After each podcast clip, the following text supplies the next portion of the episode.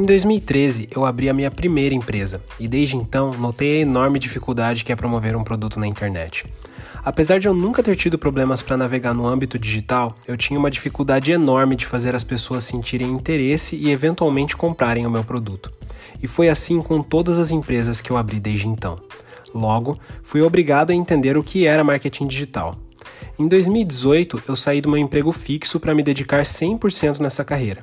E hoje eu tô aqui, com todo o meu aprendizado de marketing digital e growth hacking para ensinar tudo o que eu puder para ajudar você a ter resultados maiores e escaláveis para sua empresa, serviço ou produto. Seja bem-vindo ao Pílulas de Growth.